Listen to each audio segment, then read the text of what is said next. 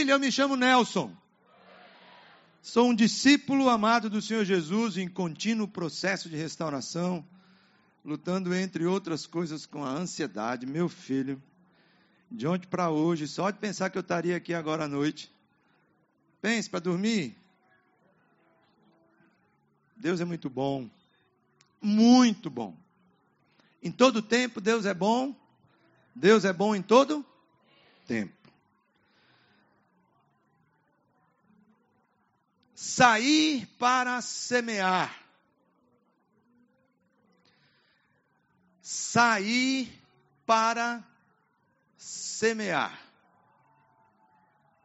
Quando vocês entraram aqui hoje, se chegaram mais cedo, alguém procurou você e te deu um montinho de semente. Foi ou não foi? Se você chegou depois, você veio entrando, e à medida que você ia chegando, as pessoas iam te presenteando com um montinho de semente. Foi ou não foi? Tem alguém que não tem semente aqui entre nós? Está por aí, está sem semente? Levanta a mão. Todo mundo com um montinho de semente? Olha ali. Ó, oh, tem gente de mão levantada. Os verdinhos vão até você agora. Mas se você está do lado dessa pessoa e tem um montinho de semente, divide com ela, entendeu? Talvez você tenha aí três, quatro, cinco sementinhas, você pega metade, divide aí, já dá para ela, já resolveu o problema, ela também está com essa metadinha. Um outro pedido para você é: se você está em uma dessas filas e percebe que tem lugar no meio, eu diria, se desloque para o meio e deixe as pontas para que as pessoas possam ir chegando e irem assim se acomodando. Sair para semear. Minha família saiu da Itália em 1889, porque estava passando fome e veio para o Brasil. Quem dentre nós saiu do interior para vir para a capital?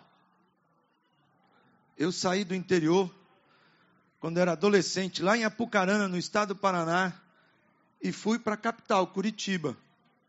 12 para 13 anos de idade, disputar uma taça Paraná de futebol de salão ainda infantil, mas a taça era juvenil. Pense num deslumbramento de ter saído de casa, uma cidadezinha do interior, e ter ido de repente para a capital. O Armando já falou, nós já saímos um bocado de vezes. Pense na igreja que já saiu. Nós temos saído. A Bíblia revela que muitos saíram. Abraão saiu. Então o Senhor disse para ele: Saia da tua terra, do meio dos seus parentes e da casa do seu pai, e vá para a terra que eu lhe mostrarei. O povo de Israel que estava no Egito saiu.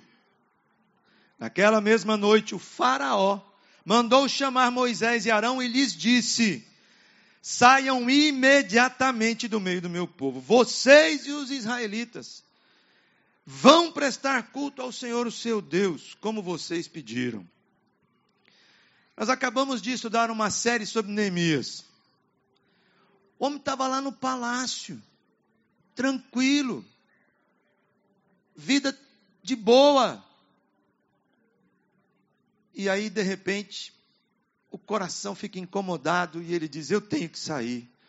Não posso ficar aqui nessa zona de conforto minha.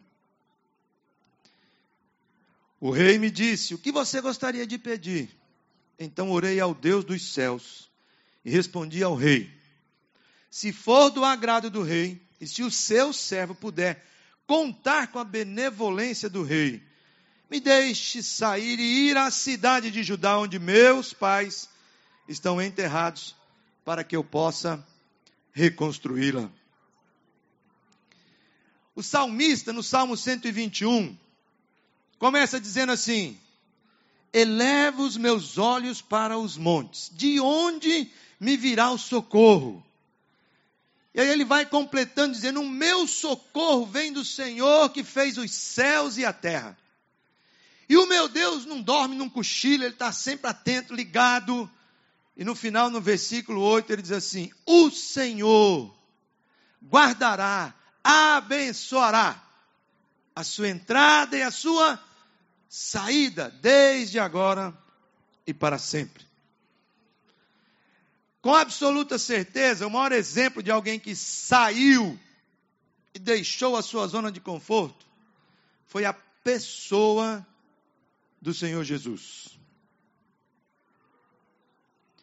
Paulo diz em Filipenses: Mas esvaziou-se a si mesmo, vindo a ser servo, tornando-se semelhante aos homens e sendo encontrado em forma humana, humilhou-se a si mesmo e foi obediente até a morte e morte de cruz.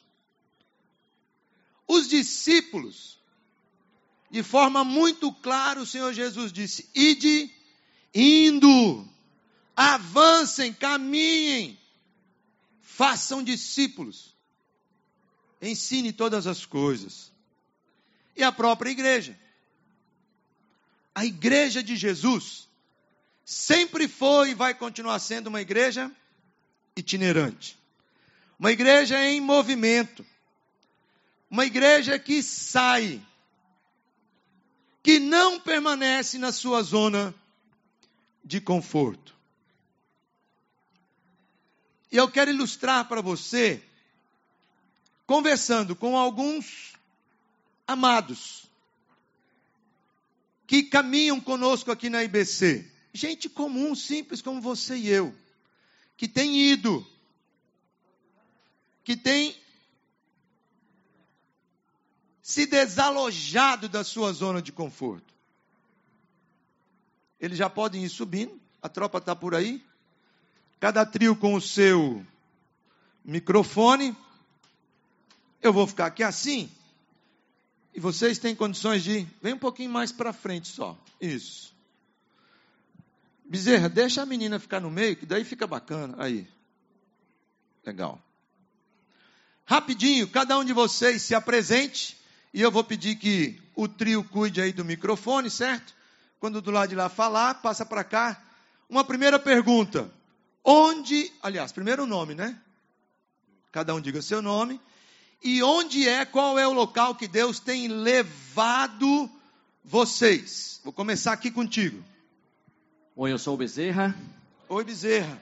Deus tem me levado para semear num GR, num local chamado Baixada, lá no Edson Queiroz. Né? Então tem sido o meu desafio. Legal. Oi, meu nome é Lucas. Oi, Lucas.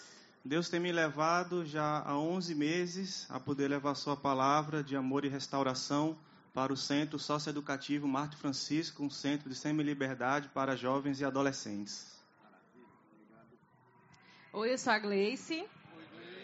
Deus tem me levado para o presídio feminino, tanto nas alas quanto na creche, e a delegacia da mulher. Oi, eu sou a Nicole. Deus tem me levado há quatro anos um GR que acontece aqui no Pedras. Oi, eu sou o Isaac.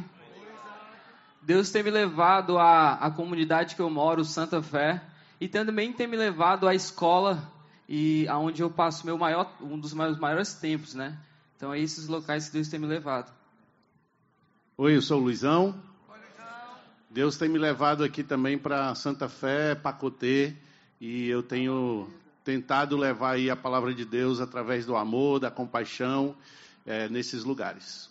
Show de bola. Quando a gente sai, com absoluta certeza, nós vamos encontrar algumas coisas pelo caminho.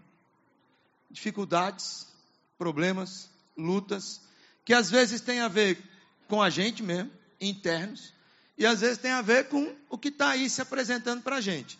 Então eu queria que vocês pudessem compartilhar bem objetivamente quais são as dificuldades e lutas que vocês têm enfrentado. De novo, nessa mesma sequência. Ok, continuo sendo Bezerra. Oi, Bezerra. As minhas dificuldades internas. Primeiro é me deslocar. Eu moro no Pio 12. Me deslocar até o Edson Queiroz. Foi um desafio que eu assumi para mim, de amar aquele povo, de amar aquela comunidade. Esse é o meu deslocamento. Eu saio daqui muitas vezes, quase seis horas da noite, passo em casa para ir para lá. Um outro desafio na comunidade nos, nos últimos anos é a violência. Então, assim, a gente tem um grupo de pessoas que já são da IBC que vai lá para acolher aquela comunidade e a violência vem crescendo a cada dia. Então, muitos dos que participavam do GR não podem subir porque o índice de violência é grande e eles não têm como chegar até o GR. Legal. Então, Lucas. Bom, a minha maior dificuldade hoje tem sido a própria instituição.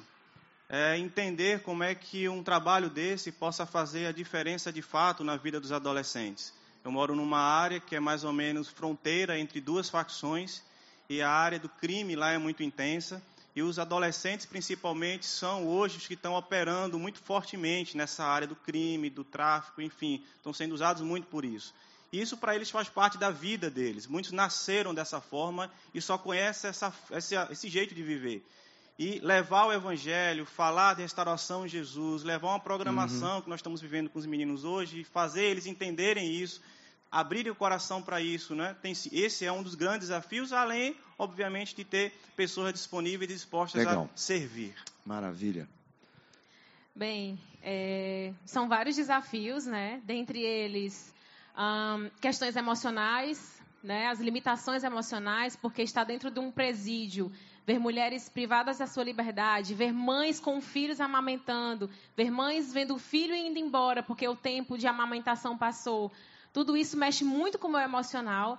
A delegacia da mulher mexe muito com o meu emocional por já ter sido vítima de um tipo de violência. E aí olhar para aquelas mulheres e visualizar as marcas nelas também me feria muito, mas ao mesmo tempo me, traz, me trazia, me traz muita gratidão por ver que Deus pode pegar as minhas feridas e curar a ferida de outras Amém. pessoas. Legal. né?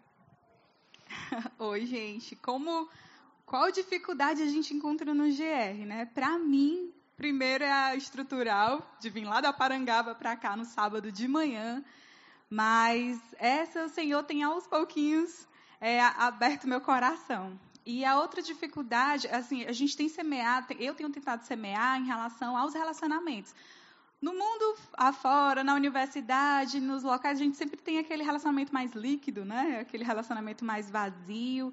E no GR, tenho tentado ter aquele relacionamento mais sólido, mais presente. E a dificuldade é estrutural, a dificuldade é de locomoção, às vezes a preguiça também tem sido um, um, um problema, uma dificuldade. Mas Deus vai dar graça, né? Vem dando graça. Show.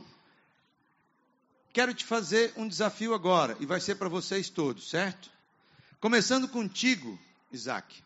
Ao invés de falar um pouco das dificuldades agora, quero que você compartilhe com todos nós fruto que você já tem colhido desse teu semear. Show. Continua me chamando Isaac. Ô Isaac, Ah, uma história bem rápida. Ano passado, estudando em escola, eh, o meu contexto é um contexto bem difícil. Infelizmente, eu vivo em uma escola, eu estudo em uma escola que o uso e a venda de drogas se torna algo comum. E, e algo que as pessoas usam como se fosse algo bem normal. Ah, o uso da imoralidade sexual se torna uma cultura, para vocês entenderem o quanto é difícil as escolas que, que, eu, que eu estou estudando, né? E no decorrer desse, desse ano, eu fui conhecendo pessoas, pessoas que se envolviam com droga, pessoas que tinham uma família mal estruturada, pessoas que tinham um problema sério ah, com brigas, com facções e com várias outras coisas. E é interessante que no meu, no- na última folha do meu caderno, ela, ela tinha escrito uma palavrazinha que era ah, a folha de oração. E aí, às vezes, esses meus amigos, de tanto ouvir, ouvir e, e ver Jesus através do meu semear, eles começavam a entender que Jesus ele não era um cara que estava dentro de uma caixinha da religião. E aí eles começavam a pedir oração, até mesmo às vezes eles nem pediam, eles chegavam e escreviam lá, ah, Isaac, eu quero hoje que tu ore pela minha família, eu quero que tu ore pelo amigo, hoje eu quero que tu ore, ore por mim. E isso para mim é um fruto muito grande de começar Legal. a olhar e eles começam a olhar para Jesus de forma diferente, né? Então, é, é- isso é um dos frutos, como vários outros, né, dos frutos Show. que eu encontro por aí. Maravilha. Luizão. Eu sou o Luizão. Oi, Luizão. É, um fruto interessante e muito prático é um garoto é, muito novo. Ele tem entre 19 anos, acabou, acabou de fazer 18 anos, na verdade. E eu conheci ele ainda adolescente, no Bate-Lata, né, uma forma de trazer a galera para cá, os jovens aqui, para conhecer Jesus através de uma forma muito simples. Vocês, a maioria já conhece, né? Esse o bate-lata, então tocando os tambores que saíram do lixo e transformando em música e usando aí o dia a dia de contato com eles para essa entrega de Jesus, vida na vida e por aí vai. Então esse garoto tinha tudo para ser é, um traficante, alguém que é, ia disseminar aí violência pela nossa região, mas graças a Deus hoje ele tem uma família, tem uma esposa, tem um filhinho a gente né, pôde acompanhar de perto essa transformação.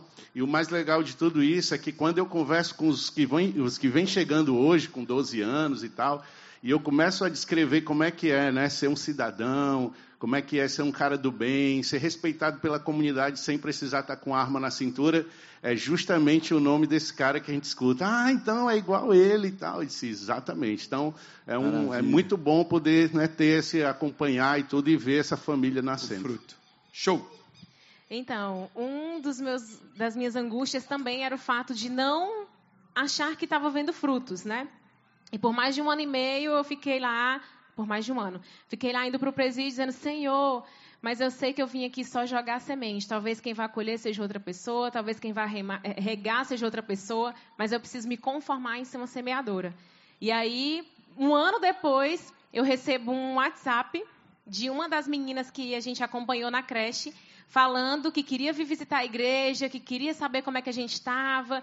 E ela teve aqui com a gente no Arraiá, com a filhinha dela, né? Foi um privilégio muito grande. Um... Nossa, foi um presente. Para mim foi Deus dizendo assim, minha filha, olha, tá aqui. Você tem que semear. Mas de vez em quando eu vou te mostrar um fruto para você ver que vale a pena semear, né? E várias outras. Depois dela vieram mais duas entrando em contato, dando um feedback, dando um retorno. Ó, oh, Gleice, eu estou bem, estou trabalhando, estou com a minha família, estou para voltar para a minha cidade. E de verdade, eu enxergo isso como um mimo de Deus para a minha vida. Eu não precisava, porque eu sou uma semeadora, né? Mas ele me dá alguns frutos para. Show! Nicole. Eu tenho um testemunho também de desse exemplo de semear no GR, desses relacionamentos mais profundos é, mais sólidos. Uma moça, um casal do nosso GR estava com dificuldade financeira e não estava trabalhando. E eles chegaram a um ponto de, de não ter nada em casa para comer. E assim, né? Como é que eu chego no GR e digo, ah, eu não tenho nada para comer, né? E eles sentiram essa segurança de saber que poderiam falar comigo, falar com o GR e o GR conseguiu fazer uma cesta básica tão grande, tão grande, que ela, quando ela recebeu, ela conseguiu dividir ainda para as mais três famílias que ela estava é, percebendo também que estavam passando por, por, por, dificuldade né, de alimentação.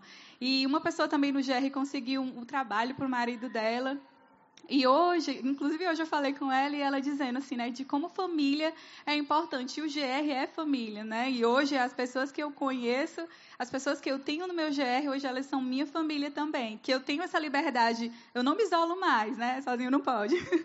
É, de ficar, de saber que eu posso contar com eles. Legal. Lucas e por último, Bezerra. Isso.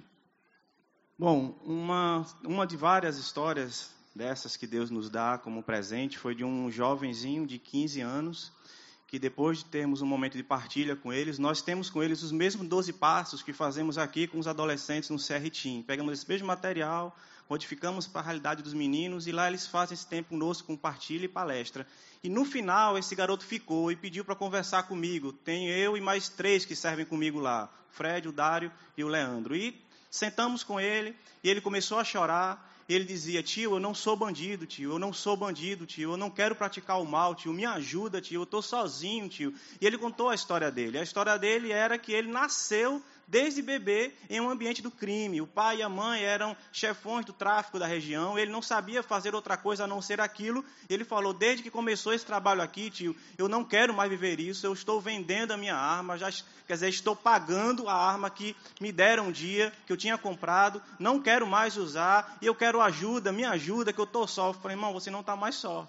Né? Jesus chegou e está transformando a tua vida e ouviu o que você está falando para mim, a resposta Amém. de Deus. Né? E depois ele pediu, me dá uma Bíblia, eu quero uma Bíblia, eu quero uma Bíblia. E a gente, na outra reunião, trouxemos uma Bíblia, colocamos na mão dele, e ele começou a ler a palavra Aleluia. de Deus e segue a vida aí. E essas coisas que Deus nos dá, além de vários outros testemunhos também Amém. que o Senhor vem nos presenteando. Show, Amém. Lucas. É, olhando para todo no meu GR, falei que da violência. Então, antes a gente descia a comunidade e visitava algumas pessoas. Depois não deu mais. E ano passado, no dia do GR, eu, vi, eu de viagem recebi a notícia que uma mãezinha tinha perdido seu filho. E eu corri para o GR e falei para a galera, gente, hoje nós não vamos ter como descer, a gente não podia nem dar um abraço na mãezinha, porque ela tinha perdido o filho e a ordem era que o corpo não poderia descer, não poderia voltar para a comunidade e a gente não tinha como descer. Então, gente, vamos para o GR, vamos orar pela mãezinha, vamos cuidar da mãezinha aqui em oração.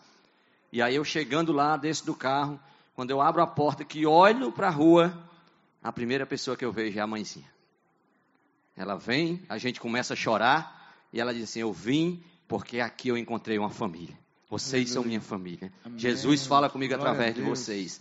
E aí essa mãezinha, a gente acolheu, oramos com ela, tive, fui para o velório no outro dia, e aí agora esse ano a maioria da comunidade ganhou casas. Essa mãezinha foi abençoada com duas casas! Uma para ela, uma para a filha. É num outro bairro. Perdemos a mãezinha. GR não vai. Terça-feira passada, ela chega e diz: Eu não vou sair daqui, porque é aqui onde eu tenho encontrado refrigério. É aqui Amém. onde Deus tem me animado todos os dias. Amém. Então, esses são alguns, é um, apenas um de muitos frutos lá do Edson Queiroz. Aleluias. Essas palmas todas que vocês vão dar são para Jesus, tá certo? Disso que ele tem feito, né? Sai e semeia. Pessoal, brigadão. Show de bola. Sair e semear. Eu quero ler com vocês um texto da palavra de Deus. Uma parábola. A parábola contém a ideia básica de comparação e dali uma ilustração de verdades espirituais por meio de coisas palpáveis do dia a dia da natureza, muitas vezes. O propósito da parábola sempre é fazer com que eu e você possamos pensar, refletir, estimular nossa reflexão. A parábola tem algo muito singelo nela, ela desperta e nos anima para a consciência. no Antigo Testamento, uma das parábolas que talvez você vá se lembrar e que já me fez chorar muitas vezes é a parábola onde Natan confronta Davi, contando uma historinha. E Davi, depois de ouvir a história, fica irado, dá uma resposta que morra esse homem. E Natan olha para ele e diz: Esse homem é você, Davi. Então quero ler com vocês essa parábola agora. O texto vai estar tá aí no telão e nós vamos lendo e acompanhando, tá certo? Diz assim: Ouçam. O semeador saiu a semear. Enquanto lançava a semente, parte dela caiu à beira do caminho, e as aves vieram e a comeram. Parte dela caiu em terreno pedregoso, onde não havia muita terra, e logo brotou, porque a terra não era profunda. Mas quando saiu o sol, as plantas se queimaram e secaram, porque não tinham raiz.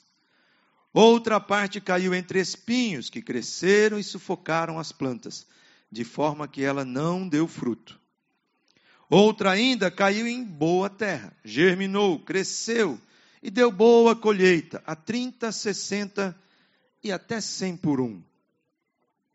A seguir, Jesus acrescentou: Aquele que tem ouvidos para ouvir, ouça.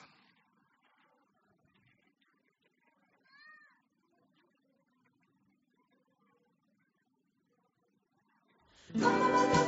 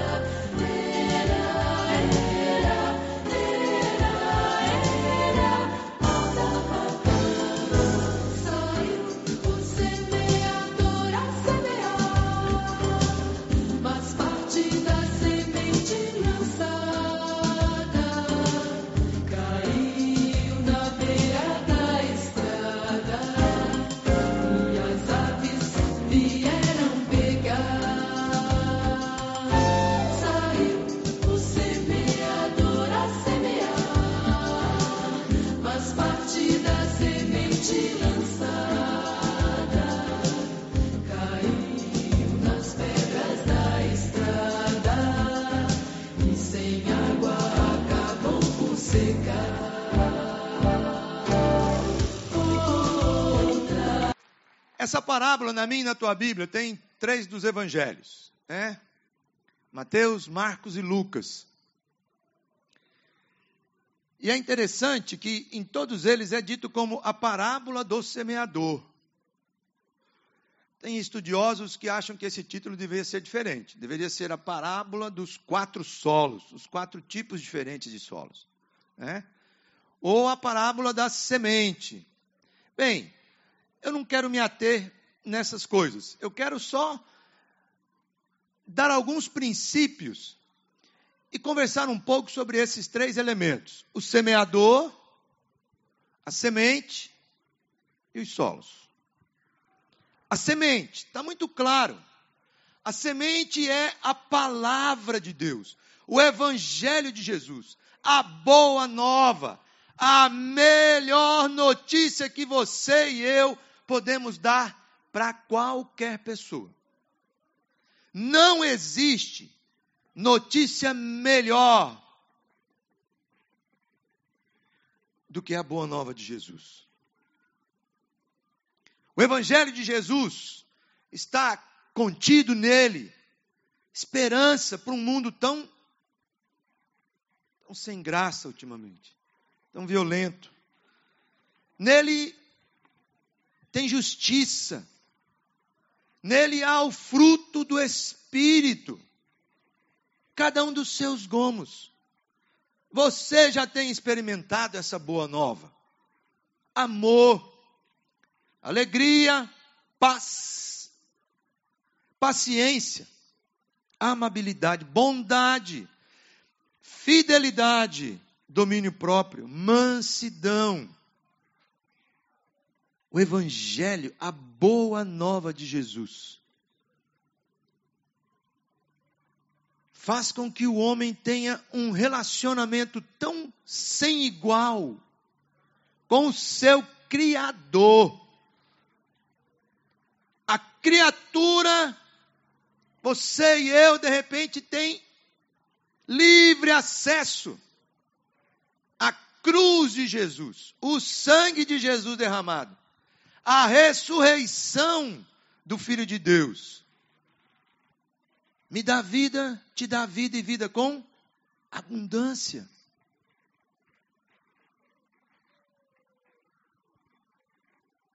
O semeador tem nada de especial quando Jesus simplesmente diz: saiu o semeador a semear. Ele não disse: saiu o rabino a proclamar. Ele não disse que isso era algo do profeta que deveria ir e profetizar. Ele diz: saiu o semeador pessoa simples como você e eu. Talvez até para demonstrar a simplicidade da boa nova do Evangelho de Jesus. Qualquer um de nós se encaixa no perfil, no papel do semeador, da semeadora. Mas eu quero que você guarde nessa noite e leve para casa três princípios da semeadura. Três princípios para sair e semear. Dois princípios, você vai acrescentar na frente duas palavrinhas. Não pode. Repete comigo. Não pode. E no terceiro princípio, você vai acrescentar a palavrinha pode. Deu para guardar aí? Os dois primeiros princípios são não pode.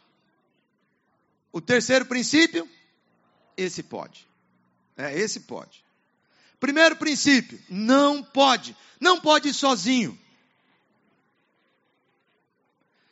Semear implica que ou por alguma razão, naquele exato momento, eu até estou na caminhada só, Mas por trás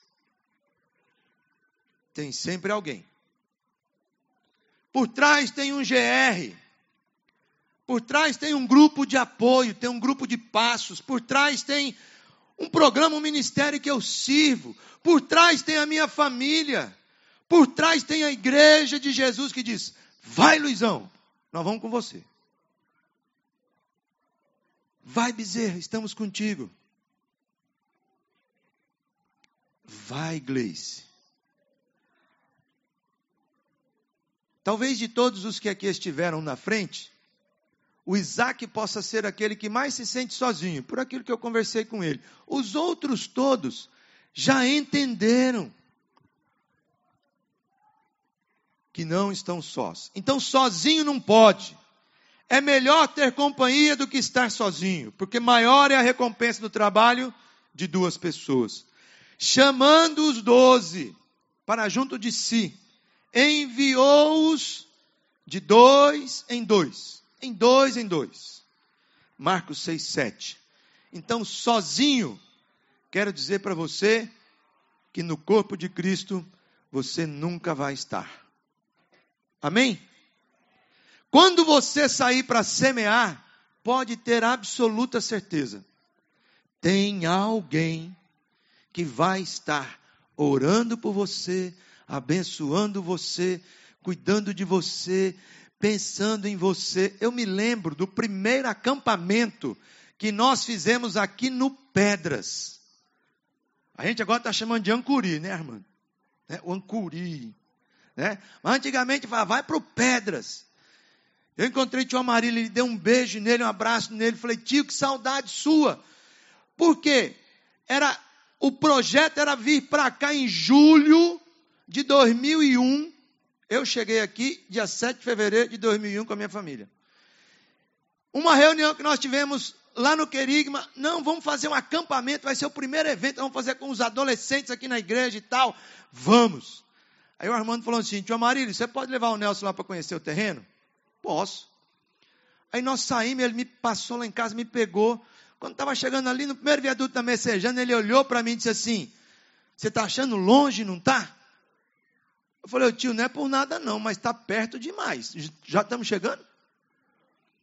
Meu amigo, eu morava em Belo Horizonte nessa época para ir de um lugar para outro em Belo Horizonte, visitar às vezes uma pessoa, fazer alguma coisa, demorava 40 minutos, sobe morro, desce morro, sobe morro, desce morro. Quando ele saiu do Querique, pegou a BR, estava no quilômetro 11, ele falou quilômetro 14, eu falei, ó, já estamos chegando? Não deu para chegar. Nós entramos na Rua do Cruzeiro, tinha uma valeta enorme, nós tivemos que dar a volta. Entramos no terreno, ele falou assim para mim: o que é que você precisa para fazer esse acampamento de adolescentes? Falei, de água de lugar para minha mulher cozinhar e um lugar tranquilo para as meninas dormirem, porque os meninos podem dormir de barraca. Ele falou para mim: tua fé é grande. Quanto tempo nós temos? 60 dias. Deus nos deu um poço artesiano com água límpida, natural, maravilhosa, saudável. Deus nos deu uma caixa d'água com 34 mil litros de água. Deus nos deu um acampamento com mais de 135 adolescentes, chegamos a 137, e mais 40 voluntários. Só tinha mato, espinho, pedra e cobra e aranha nesse lugar. Hoje, olha o que Deus já fez. E eu digo, olha o que Deus ainda vai fazer. Segundo princípio, julgar. Julgar não, não pode. É princípio da semeadura. Julgar o tipo de solo. Não pode. Se a Gleice vai lá no presídio, chega lá e olha assim para aquelas onze mãezinhas que estão lá e diz assim: Vou falar de Jesus para aquela, para aquela, para aquela, para essa aqui. Não, aquele solo ali está duro, o diabo vai pegar lá. Que conversa é essa? Julgar não, não pode. O semeador, você e eu, lançamos a semente em todo tipo de solo. pregue a palavra e esteja preparado a tempo e a fora de, de tempo. O Espírito do Senhor está sobre mim, porque ele me ungiu para pregar boas novas aos pobres. Ele me enviou para proclamar liberdade aos presos e a recuperação da vista aos cegos, para libertar os oprimidos e proclamar o ano da graça do Senhor. Julgar não pode, e sozinho também não pode. Descansar em Deus pode. Descansar em Deus pode e deve, meu compadre. Descansar, que é Deus quem dá o crescimento, não é você. Eu plantei, Apolo regou, Deus é quem fazia crescer. De modo que nem o que planta, nem o que rega são coisa alguma, mas unicamente Deus que efetua o crescimento. O reino de Deus é semelhante a um homem que lança a semente sobre a terra, noite e dia, quer ele durma, quer se levante. A semente germina e cresce, embora ele não saiba como. O reino de Deus é semelhante.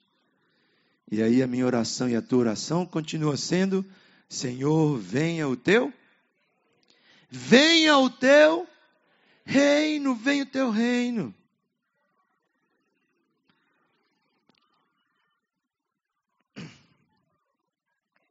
Eu quero encerrar contando para vocês uma história.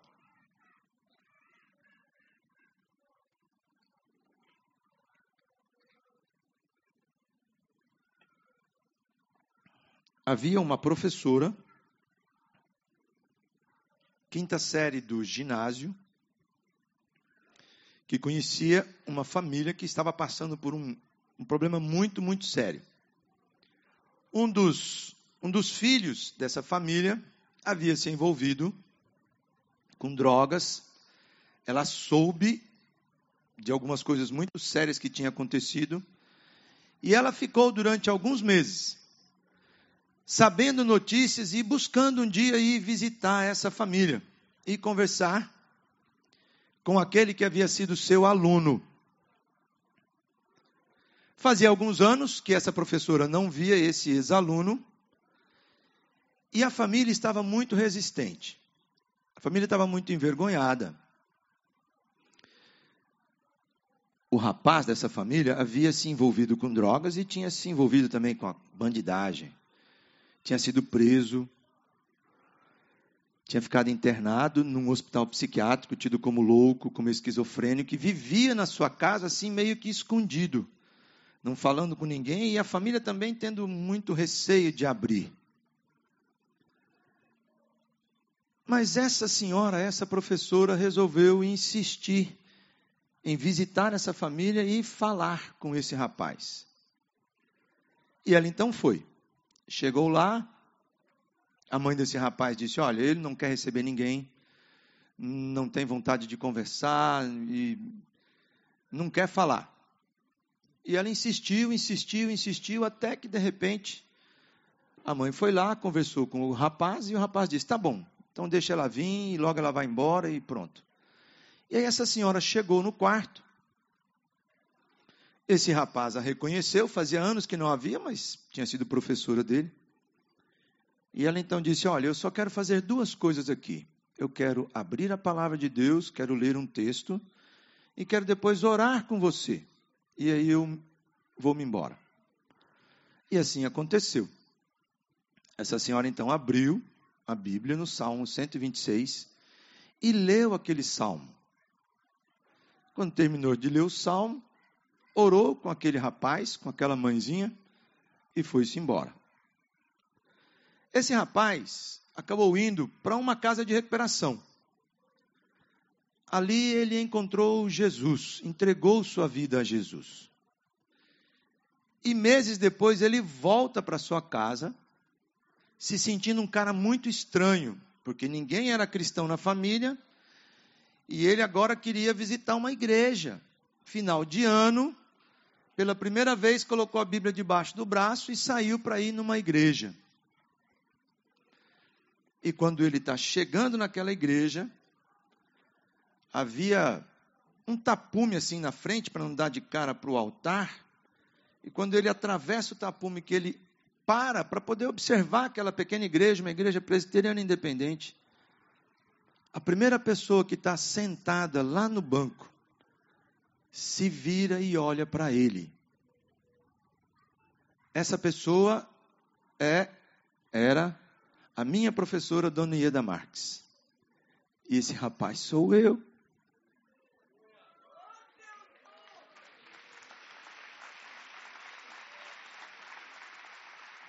Saiu o semeador a semear. Durante o mês de julho, nós plantamos muitas árvores aqui. E esse espaço ficou reservado para esse momento que nós teríamos. E em alguns momentos eu plantando alguma árvore ali com as famílias, me lembrando, Deus, talvez eu nem veja essas árvores dando fruto mas eu sei que o Senhor vai cuidar dela. Eu sei que a Donieda jamais podia imaginar que um dia, anos mais tarde, eu estivesse aqui, dando o exemplo dela, de uma pessoa simples, que decidiu sair para semear. Eu quero fazer dois desafios para você nessa noite. O primeiro desafio é se você ainda, ainda, não se colocou como um solo fértil para receber a boa semente. Se você ainda não entregou sua vida a Jesus. Se você não entregou,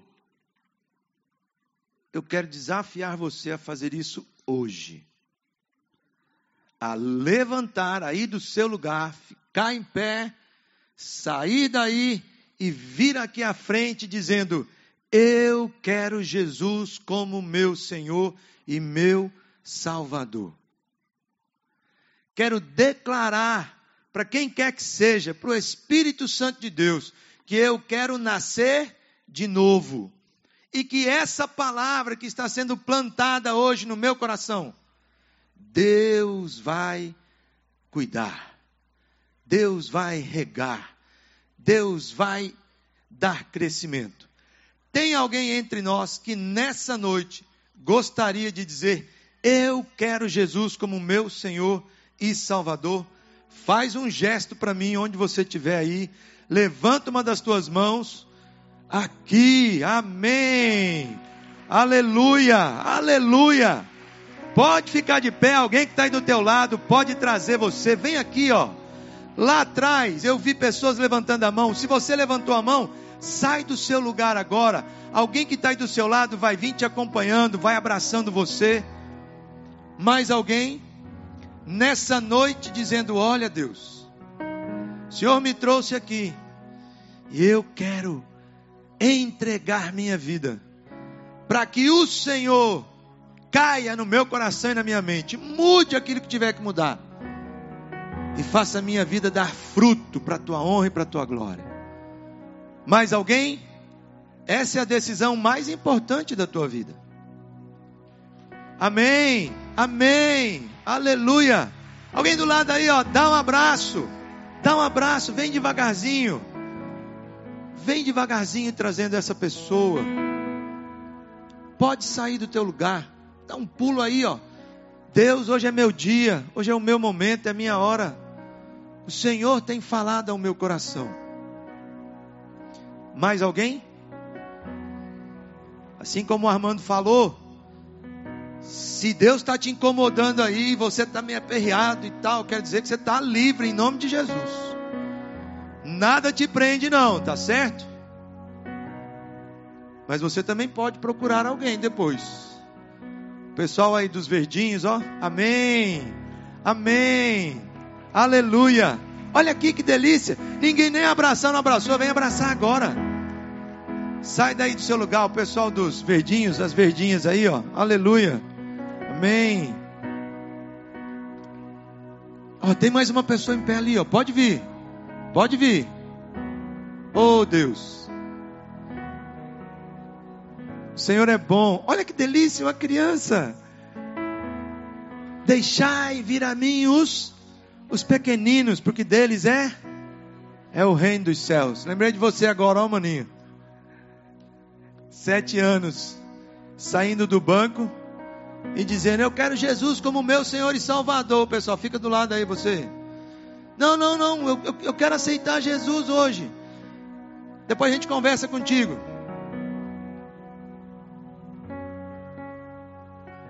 E ele dizendo para aquelas pessoas: Ei, eu estou entregando minha vida para Jesus. E aí finalmente alguém disse: Ok. Aleluia. Aleluia. O segundo desafio é: Cadê a semente que você pegou aí no início? Tá com ela aí? Pega ela agora. Pega ela aí. Talvez está no bolso, talvez está lá na bolsa, colocou no meio da Bíblia, em algum lugar. Tem um montinho de sementinha aí, está contigo, né? Tá certo? Amém. Segurou aí? Tá com ela? Agora é o seguinte: o desafio primeiro é agora aqui entre nós. Só fazer um teste, um treino entre a gente, tá bom? O treino é Dá uma olhada para essas sementes na tua mão. Pega uma delas, escolhe aí, ó. Tem semente de soja, de feijão, de girassol, de fava. Tem um bocado de coisa legal aí. Provavelmente vai ter alguém do teu lado, certo? Ou atrás de você, se você estiver sozinho aí. Troca a semente com essa pessoa agora, mas diz assim para ela: olha, o desejo do meu coração é semear na tua vida Aí semeia alguma coisa na vida dela aí agora. Semeia esperança, semeia alegria, semeia paz. Eu não sei o que você vai semear. Semeia um abraço, um cheiro, um sorriso. Semeia. E aí eu semeio em você e você semeia em em mim. Troca as sementes aí agora. Tá certo? Semeou na vida de alguém, agora ela vai semear na tua vida. Amém. Bem, você viu que você ficou com a mesma quantidade de semente, né? Na hora que você pensou assim, pô, vou semear, só tem um feijãozinho preto, eu vou dar esse feijão, não quero não. Não, compadre.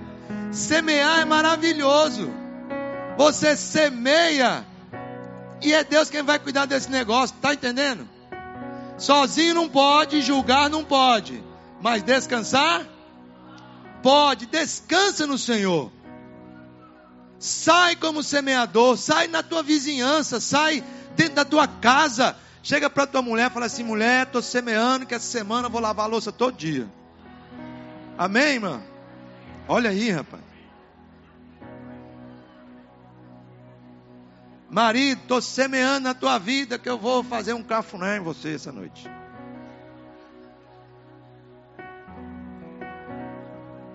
Vou fazer uma massagem em você. Fala, Senhor. Lá no teu emprego, você vai chegar para aquela pessoa do teu lado, vai pegar um feijãozinho e vai dizer: Olha, a semente de girassol vai dizer: Eu quero semear esperança na tua vida. Quero semear uma maravilhosa notícia, a pessoa de Jesus. Quero semear. Semeie durante essa semana. Amém? Amém? Se quiser no final, pode pegar mais. Se quiser, pode levar alguma coisa da tua casa. Se quiser, pode levar um livro. Se quiser, pode levar uma Bíblia. Quero semear. Pode semear um abraço. Pode semear um aperto de mão. Pode semear uma oração. Dizer para essa pessoa que você Pensou aí agora? Eu quero orar por você. Amém? Amém?